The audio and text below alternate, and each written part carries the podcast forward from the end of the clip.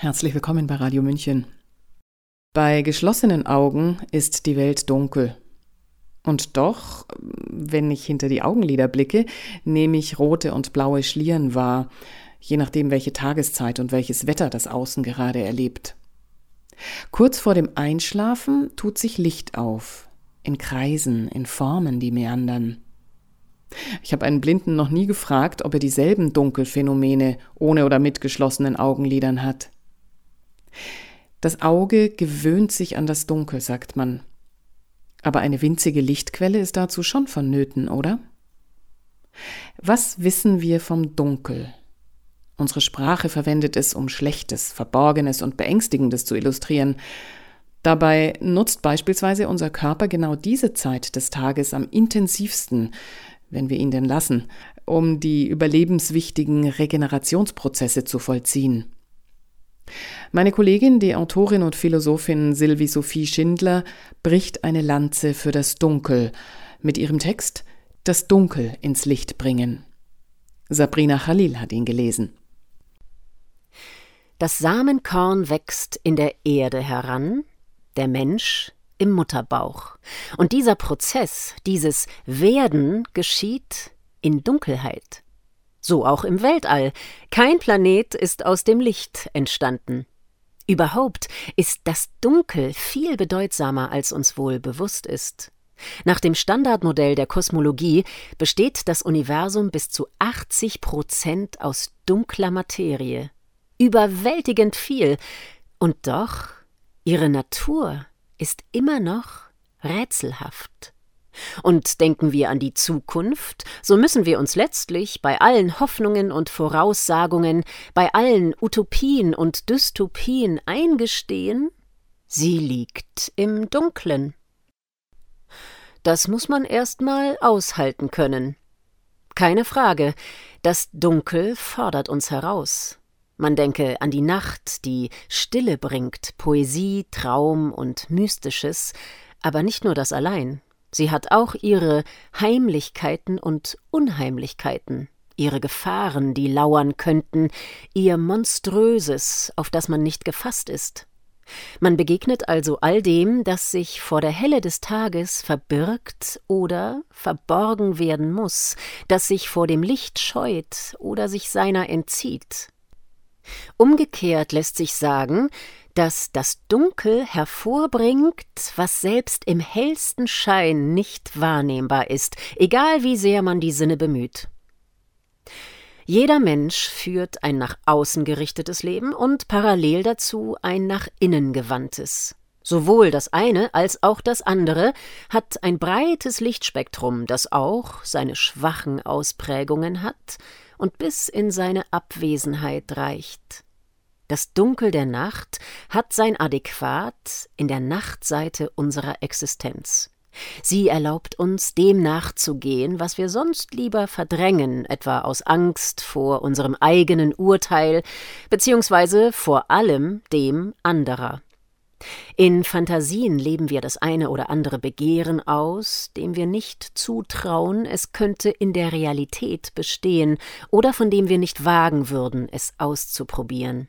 Das können Schwärmereien sein, sexuelle Gelüste oder Tagträumereien. Mitunter werden in Gedanken auch Morde begangen, die allerdings eher selten auf eine tatsächliche Umsetzung zustreben. Dass vieles, was sich im Seelischen zuträgt, im Dunklen liegt, sogar verdrängt ist und dem Menschen selbst nicht zugänglich, inspirierte Sigmund Freud dazu, sich ausführlicher damit zu befassen. Er begründete die Psychoanalyse, eine Methode, um an die Orte der Psyche zu gelangen, die einem kaum oder gar nicht bewusst sind. Wir könnten natürlich so tun, als seien sie gar nicht da. Trotzdem wirkt es sich im Alltag aus, und zwar gerade da, wo wir irrational oder besonders emotional reagieren, also so, dass es nur schwer nachvollziehbar ist für andere und uns daher in Konflikte bringt, auch mit uns selbst. Überhaupt tun wir uns schwer, dem Dunklen zu begegnen. Alleine die aktuellen, oft rigoros geführten Debatten sind ein Ausdruck dessen, dass vieles abgewehrt wird. Selten sind die, die sich zu eigenen Fehlern bekennen, die eingestehen, dass sie sich getäuscht oder Grenzen überschritten haben. Schuld sind immer nur die anderen. Man sieht, mit einem Bibelzitat gesprochen, den Splitter in den Augen des anderen, aber nicht den eigenen Balken. Die Wahrheit ist dem Menschen zumutbar, befand die österreichische Dichterin Ingeborg Bachmann. Anscheinend sehen das viele anders. Wegschauen ist eine Disziplin, in der die meisten brillieren. Die Gründe dafür sind vielfältig Angst, Scham, Schuld. Ins Dunkel werden auch die Gefühle verschoben, die unerwünscht sind. Allein werden sie permanent unterdrückt, tut man sich selbst nichts Gutes. Das Immunsystem wird schwächer, man wird anfälliger für Infekte, auch erhöhter Blutdruck, Herzerkrankungen, Haut- und Magenprobleme können die Folge sein oder auf psychischer Ebene Depressionen, Zwangs- und Angsterkrankungen. Besonders Wut hat keinen guten Ruf. Schon früh haben die meisten gelernt, sie zu unterdrücken. Die Wut auf unsere Eltern, sei es, weil sie uns etwas verboten haben oder wir uns ungerecht behandelt fühlten, war meist eine verbotene Wut. Die Kindheitsforscherin Alice Miller beschreibt diesen frühkindlichen Mechanismus so Wir haben früh gelernt, dass wir auf Verletzungen, die wir erlitten haben, nicht unserem inneren Erleben gemäß antworten durften. Wir durften nicht wütend sein, ohne elterliche Sanktionen befürchten zu müssen, also haben wir unsere natürliche Reaktion unterdrückt. Das Leugnen unserer wahren Gefühle wurde uns regelrecht antrainiert. Die Lektion lautete Wut ist gleich böse. Dort aber, wo wir auf Schmerzen nicht mit Wut antworten durften, machten wir gleichzeitig die Erfahrung, dass wir mit unserem Leiden nicht anerkannt wurden. Es wurde bagatellisiert. Wir fühlten uns nicht ernst genommen und irgendwie falsch.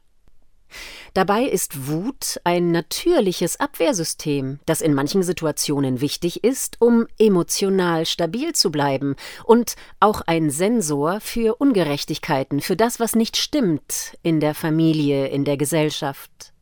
Da ist ein Schmerz, der seinen Ausdruck braucht.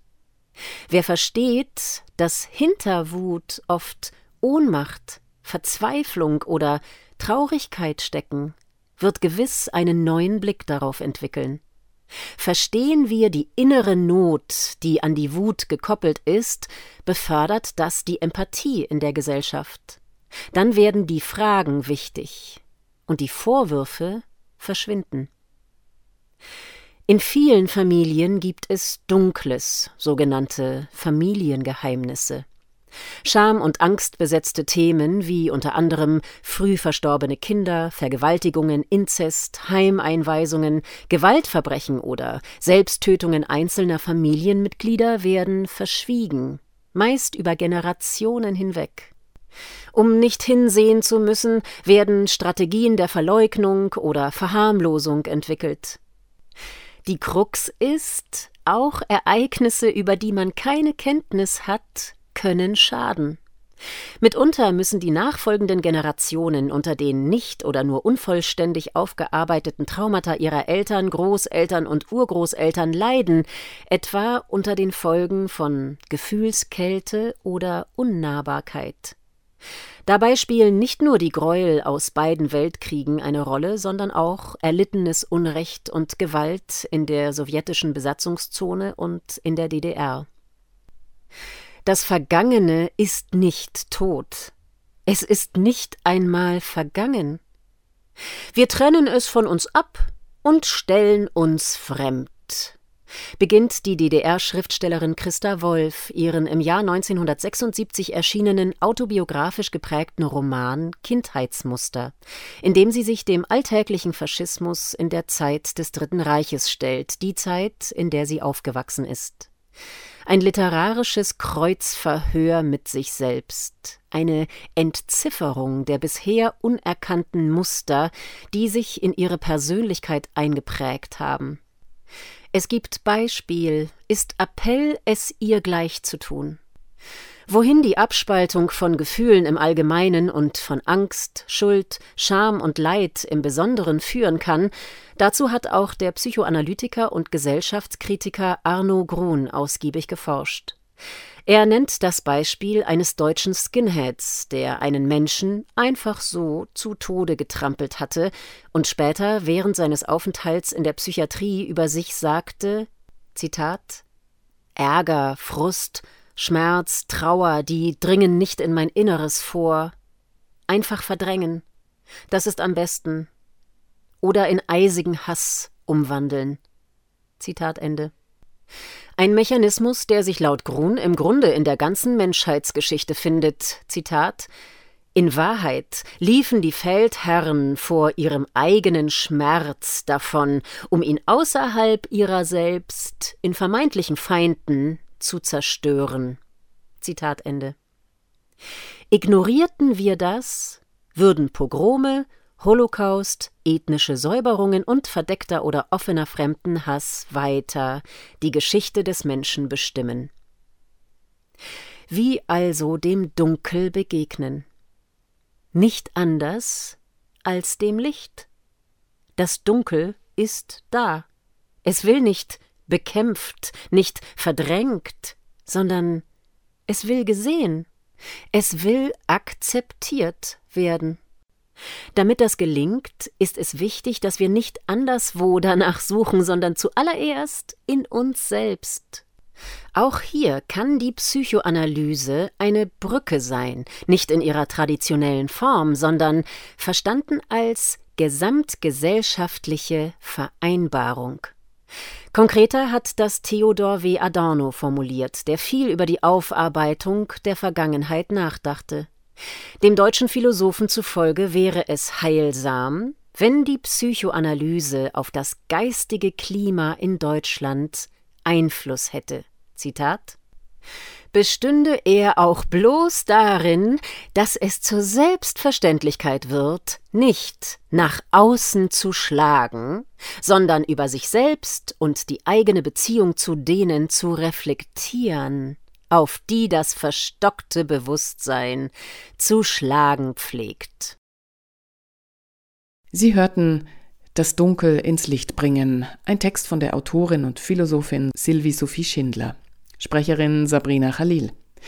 Mein Name ist Eva Schmidt. Ich wünsche einen angenehmen Tag und Abend. Ciao, Servus.